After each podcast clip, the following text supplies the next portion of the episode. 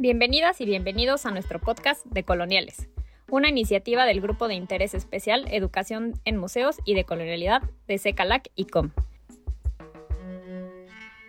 Si se están preguntando qué es el SECA, yo les cuento. SECA es la sigla para Comité de Educación y Acción Cultural y en términos generales es un grupo que reúne a más de 1.500 personas de 85 países diferentes.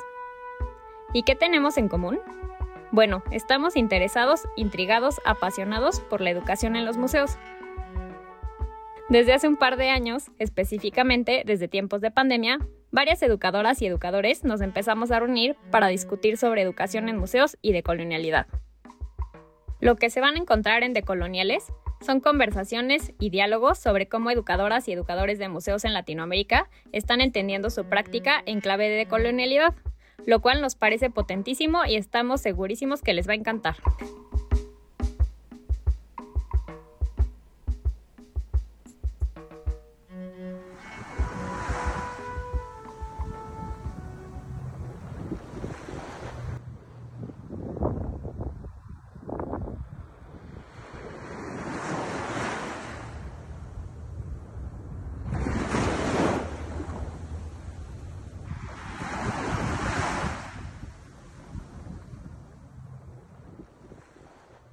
Libertad, eh, la posibilidad de sentir otro mundo, eh, el sentir que debajo de mí hay eh, un sinnúmero de especies, algunas conocidas, otras desconocidas, y siempre cuando estoy ahí siento paz, siento que me desconecto del otro mundo que vivo cotidianamente y es donde quiero concluir mi vida.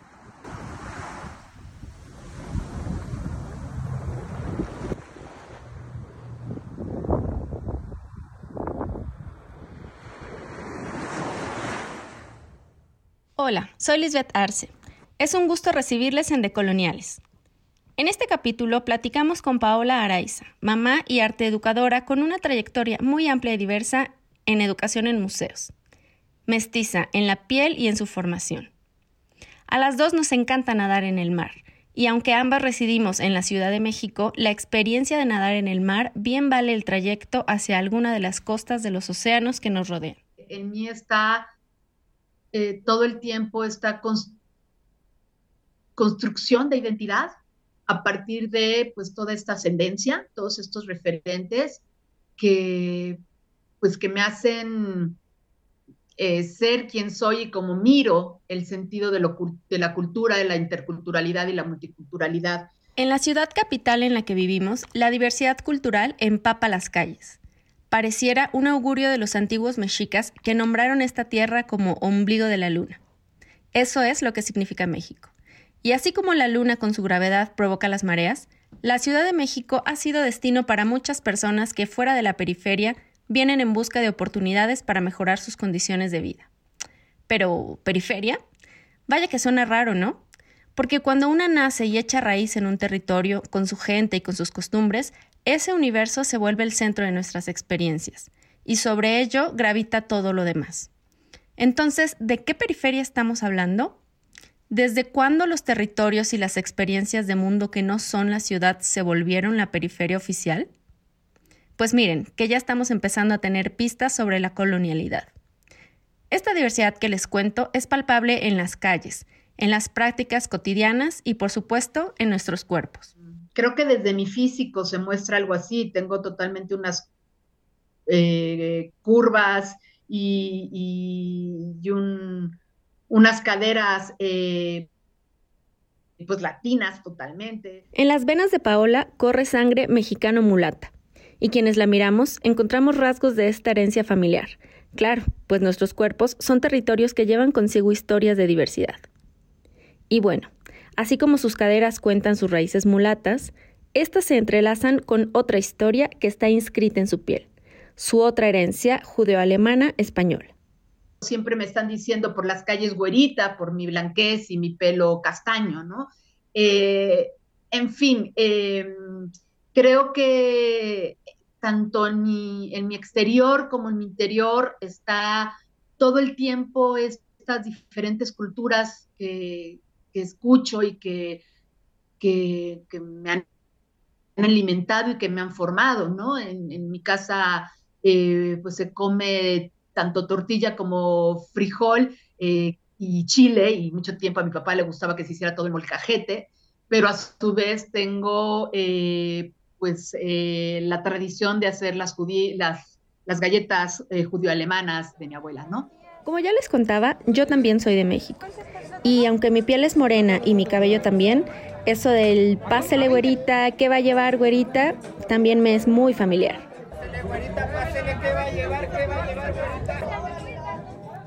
Cuando era niña, acompañaba a mi abuela al tianguis, que es el nombre en lengua náhuatl para los mercados ambulantes. Allí los vendedores usan el güerita como una expresión de halago o de cariño para dar un trato amable a sus clientes. Y aunque mi abuela me enseñó cómo elegir las mejores frutas, nunca hablamos sobre el por qué los tianguistas nos llamaban a todas güerita, sin importar el color de nuestra piel o nuestro pelo. Lo cierto es que a esa edad sí que me habría gustado que lo de ser güerita se me hiciera realidad. Ahora lo entiendo, también en los cuerpos hay periferias.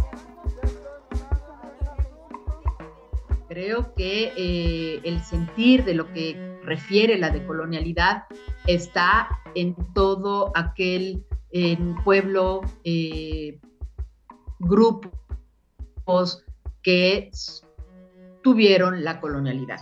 Es decir, es este sentir de aquel momento en que hubo una opresión, en que fuimos obligadamente a cambiar una forma de ser, eh, que gran parte de eso no fue bajo el, estar convencidos y bajo la aceptación de ello, sino bajo la renuncia y el dolor de lo que se estaba dejando de ser, bajo sufrimiento y sangre. Em, y eso no lo podemos negar. Y eh, creo que, que, además esto permitió construir otros formatos eh, otras, otras construcciones en el mundo eh, de concepto de nación o de concepto de cultura que siguen doblegando a otros, ¿no? Y creo que eh, pues esas voces, esos ecos, tienen que ser escuchados y transformados y no seguir permitiendo que eh, solamente hay una forma de mirar, de pensar, de conceptualizar ¿no? Eh, el mundo. Creo que es, es necesariamente la em, obligatoriedad de todos aquellos que podemos crear una acción decolonial, provocarla y llevarla a cabo. Con que ya vamos entrando de lleno a eso de la decolonialidad. Pues vamos. Primero que nada, para que haya decolonialidad, tuvo que haber colonialidad. Así como para deconstruir algo se necesita algo previamente construido y deshacer requiere que algo esté hecho. Pues decolonializar parte de la conciencia y el reconocimiento de que algo fue y está siendo colonizado. Pero no solo eso, sino además de la convicción de que eso que está siendo colonizado está siendo apretujado, lastimado, marginado. En una palabra, violentado. Si volvemos al mar, me imagino la colonización como una red, como una trampa que atrapa a los peces. Hay algunos que quedan en los márgenes de la red, hay peces que están pegados unos con otros, hay peces que están quizá más cómodos en el centro, hay peces que están más cercanos a la superficie, pero al fin todos ellos han sido despojados del océano.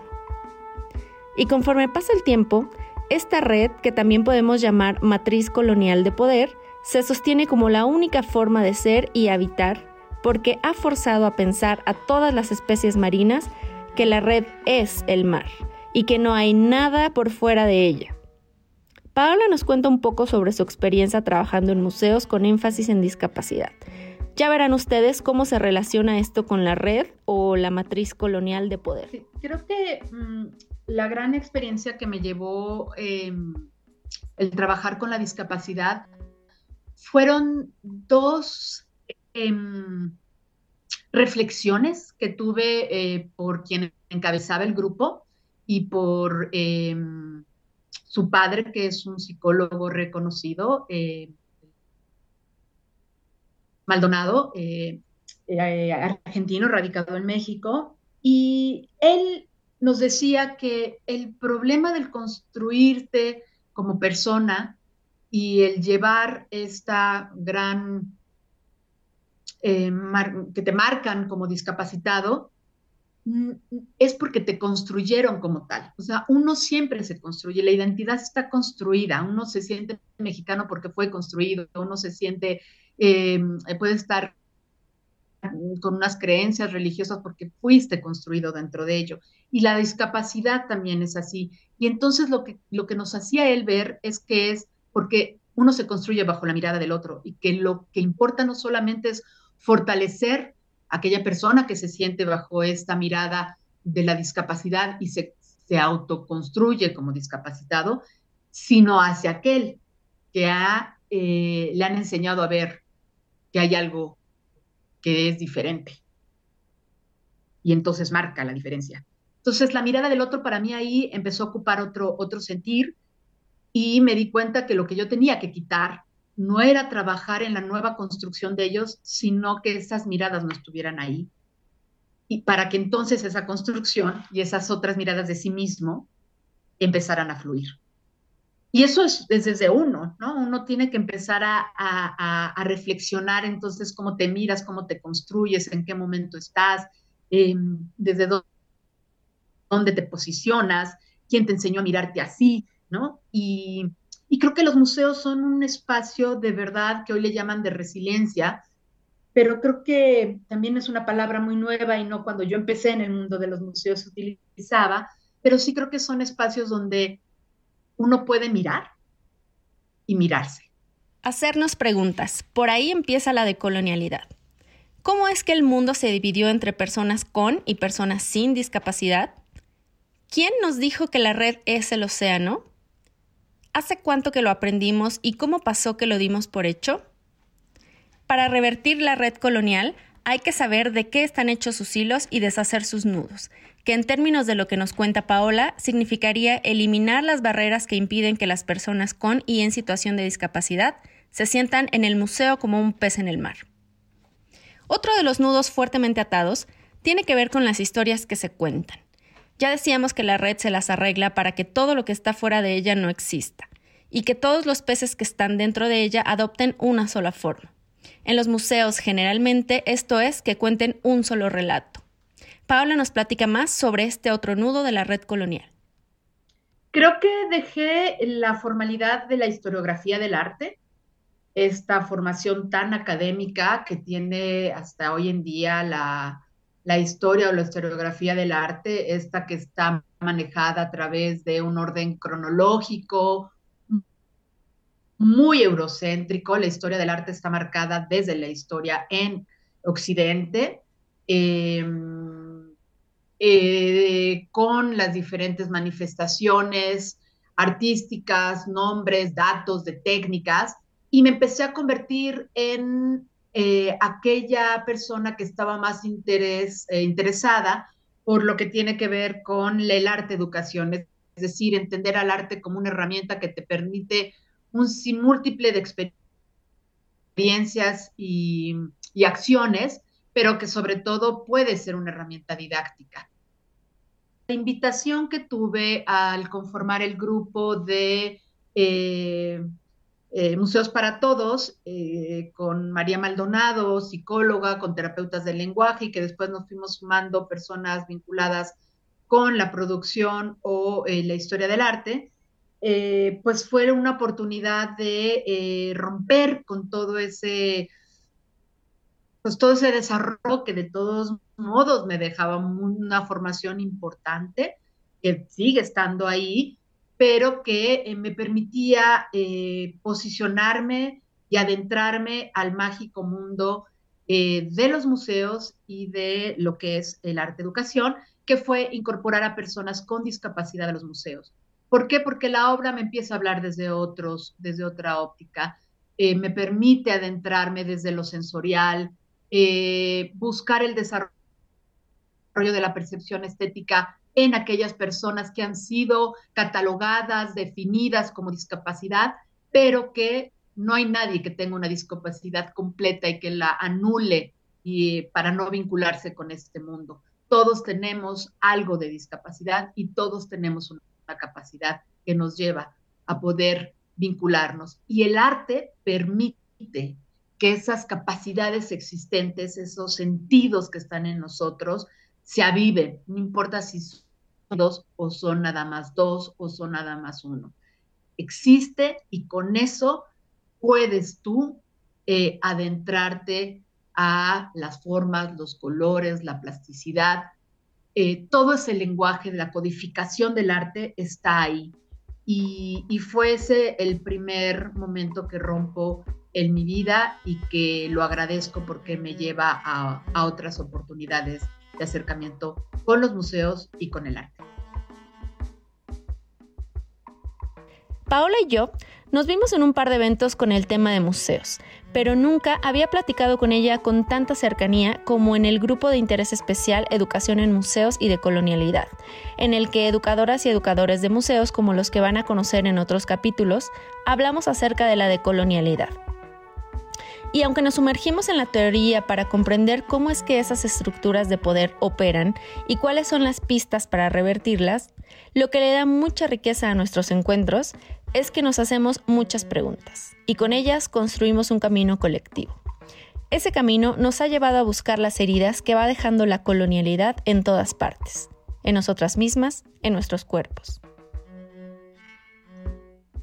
creo que estoy pasando en un proceso también de decolonizarme a mí misma. Eh, eh, llevo rato en ello y ha sido un proceso complejo, pero que, estoy segura que es lo que quiero. Y fue romper con la funcionaria y dejarme volver a ser Paola la tallerista, Paola la que está dentro de salas, Paola la que está conviviendo con otro equipo cuando se está capacitando y darme cuenta también en que tenía que construir desde diferente eh, forma y también como olvidar un poco la experiencia que ahí está, pero también eh, como volver a dejar mi mente en cero y empezar otra vez a aprender y a construirme desde otros conocimientos. Y, creo que eso es parte de la decolonialidad, permitirte eh,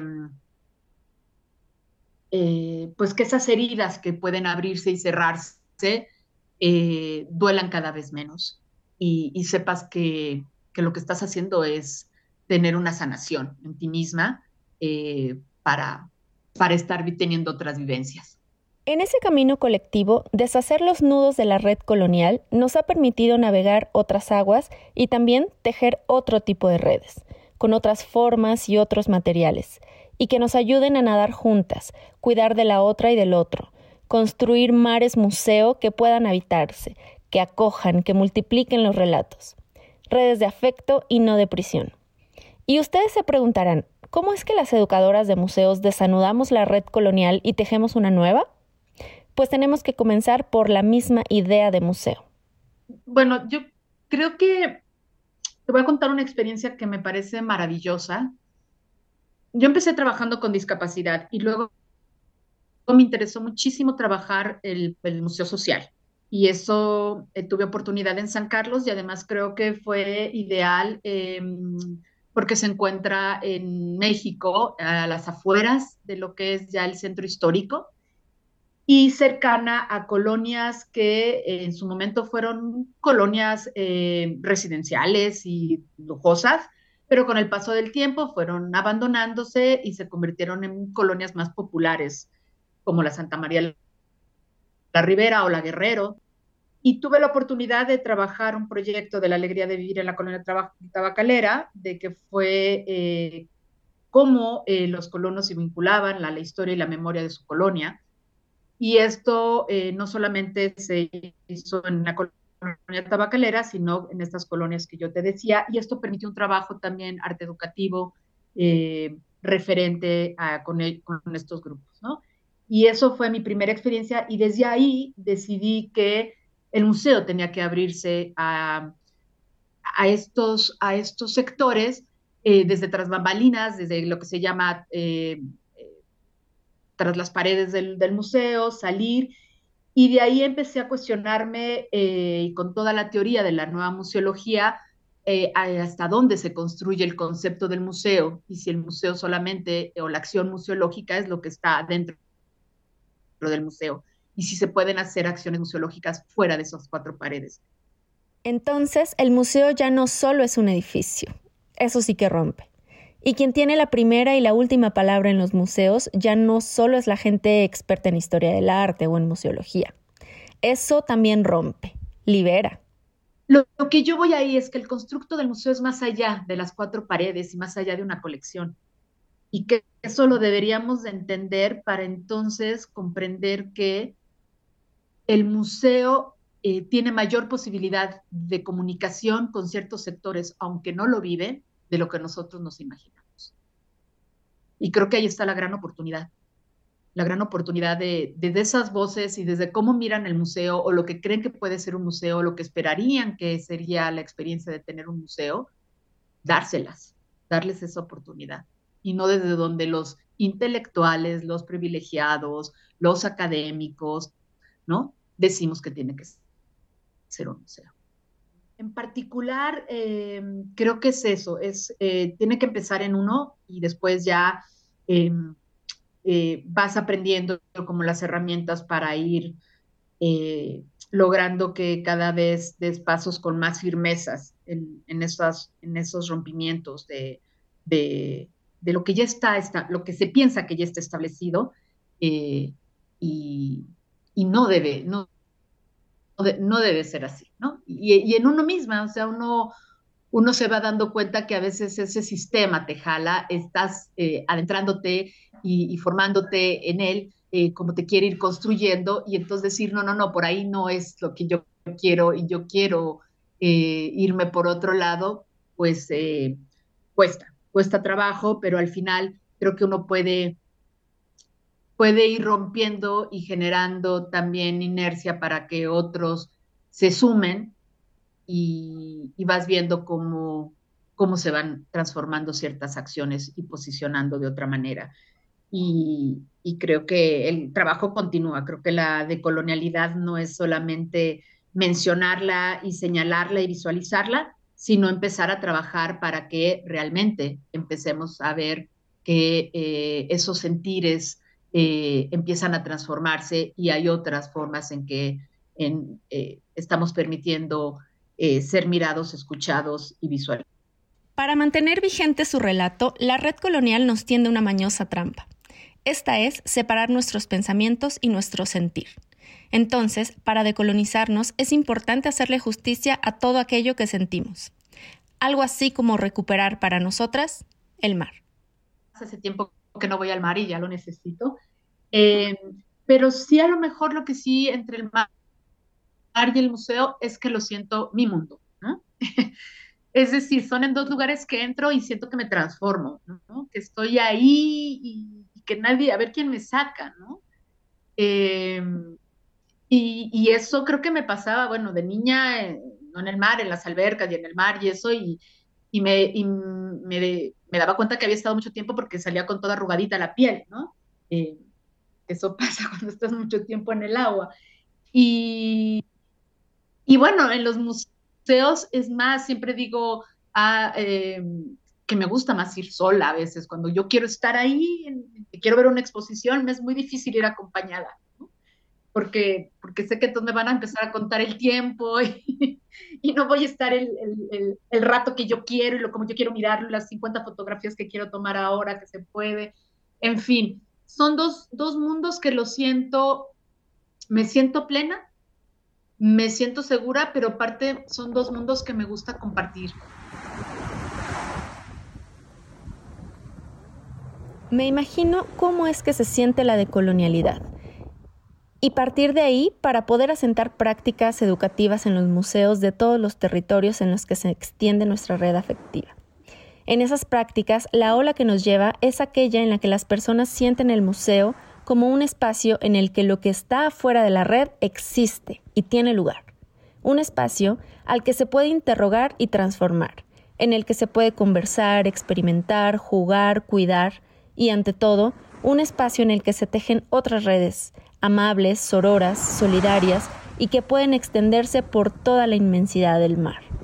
Algo que me gusta hacer mucho en el mar y que lo hacía mucho con mi hija es que me gusta ponerla en la espalda. Ella decía que yo era su gallinita, ¿no? Entonces, aparte con mis caderas se podía detener bien y me gusta poder meterlo y que se sienta seguro, ¿no? Que no le va a pasar nada. Eh, que va a poder saltar conmigo las olas, que lo voy a llevar a la profundidad, que no le va a pasar nada, que cuando estás ahí es mucho más rico, ¿no? Que no te está golpeando la ola, que estás ahí suave, el oleaje es diferente, digo, la, la, corriente es diferente. Entonces, y en el mundo de los museos igual, eh, eh, creo que esa parte, por, eso, por algo estamos en las áreas educadoras y eso, porque tenemos esas ganas de ser mediadores, ¿no? Y es decirles a la gente, aquí puedes estar, aquí puedes decir, aquí puedes hablar, aquí puedes brincar, aquí puedes eh, reírte, aquí puedes, este, no necesitas tener ningún conocimiento previo, ¿no? Entonces, pues ese trabajo con las escuelas, los maestros, los niños, em, los grupos de la calle con los que he trabajado, y eso es por eso, por decirles, este mundo te pertenece ya que eres libre para vivirlo como tú quieras vivirlo. Creo que en ese sentido sí, los dos, el mundo del mar y el mundo de los museos. Y no sé, no sé si soy la ola que empuja entonces a, a, sumergirse en ambos.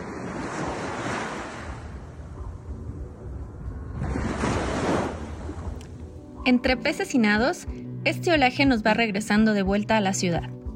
Antes de despedirse, Paula nos comparte un tip de colonial. Bueno, ah, yo ahorita estoy trabajando mucho la cartografía, la cartografía desde, desde aquellos agentes o actores.